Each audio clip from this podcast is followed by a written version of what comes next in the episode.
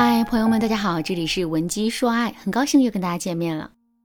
提到讨好这个词啊，你会想到什么呢？也许你会想到公司里上下级之间的关系。在公司里，下级一般会努力的讨好上级，以此来谋求自己在公司里的长远发展。比如，面对上级明显错误的观点，他们不敢提出质疑，而是唯唯诺诺，随声附和。再比如，面对上级发脾气的时候，他们更是会胆战心惊，生怕自己说错什么话或者做错什么事，惹得上级对自己不满。可是，讨好的结果是什么呢？那个对上级唯唯诺诺的下级，最终得到上级的尊重和赏识了吗？其实并没有。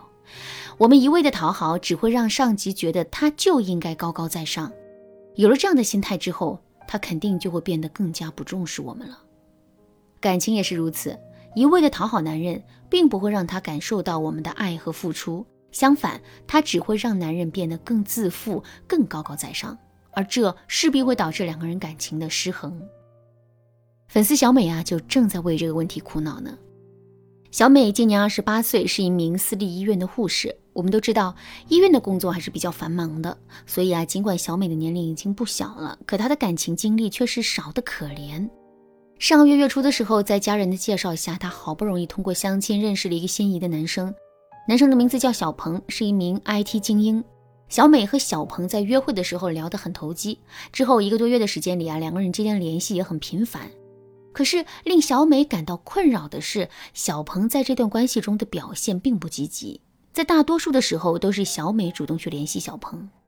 虽然小鹏每次都有回应，但回应的态度并不十分热情。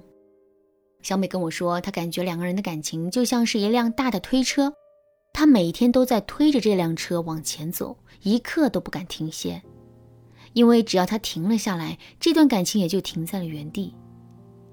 再到后面，小美眼见小鹏迟迟没有确定关系的意思，便想到了用讨好的方式来让男人对自己更加满意。比如，小丽每天都会变着花样的给男人网购爱心奶茶、饭后甜点和水果。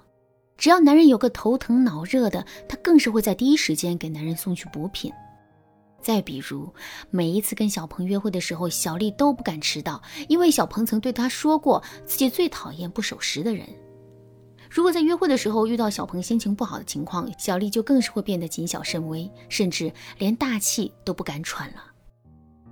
可是小美的讨好并没有换来小鹏的感激，相反，她越是去讨好小鹏，小鹏对她的态度啊就越差。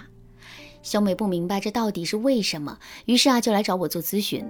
我没有立刻给小美讲一大堆专业的知识，而是先给她讲了一个小故事。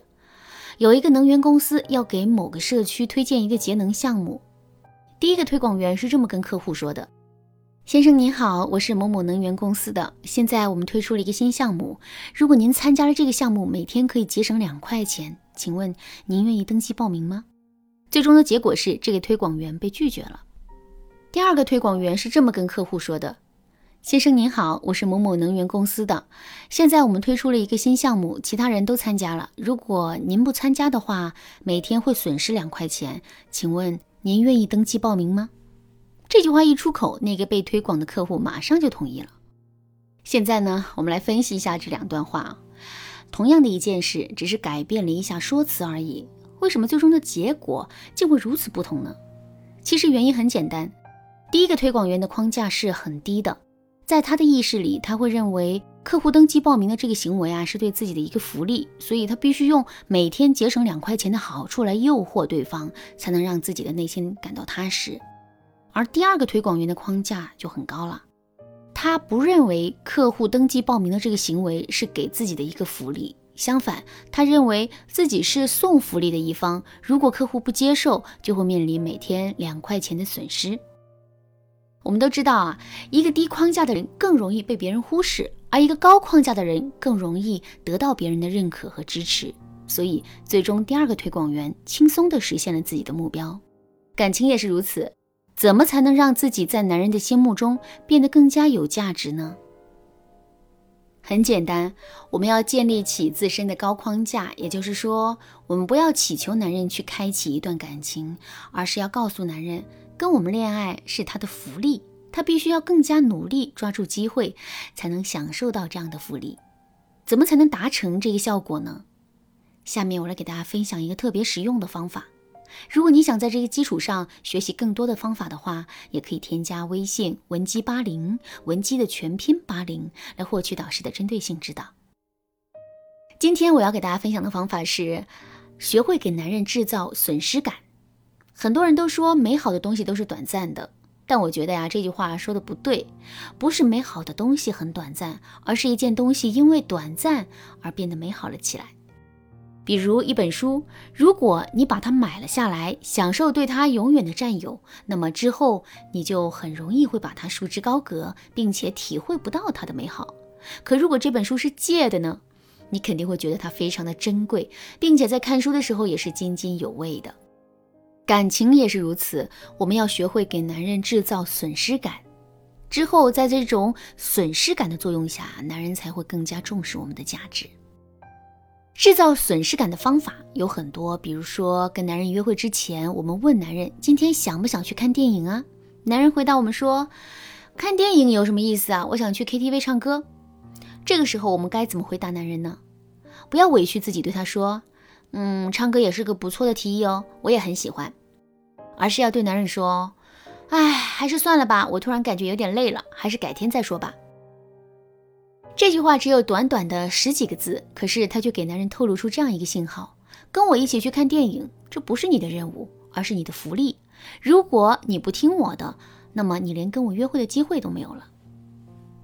这样的事情发生个一两次，男人可能并不会有太大的感觉。可随着类似的事情一次又一次的发生，男人就会潜移默化的受到影响。与此同时，我们在男人心目中的位置也能够得到大大的提升。另外，我们也可以通过引入竞争的方式给男人制造损失感。比如说，我们可以在朋友圈里发一些在聚会上跟一些优质异性的合影。在一些特殊节日的时候，我们也可以假装自己收到一些奇怪的礼物，并把它展示在朋友圈里。这样一来，男人的内心就会产生危机感，他会觉得自己必须要加倍努力地追求我们了，否则我们就很可能会被别人抢走。其实啊，给男人制造损失感的方法还有很多，就比如我们给男人制造的不一定是实际的损失，还可以把对男人的好拿掉，这对男人来说也是损失。想知道这个方法具体该怎么操作吗？赶紧添加微信文姬八零，文姬的全拼八零，来预约一次免费的咨询名额。好啦，那今天的内容就到这里啦。文姬说爱，迷茫情场，你得力的军师。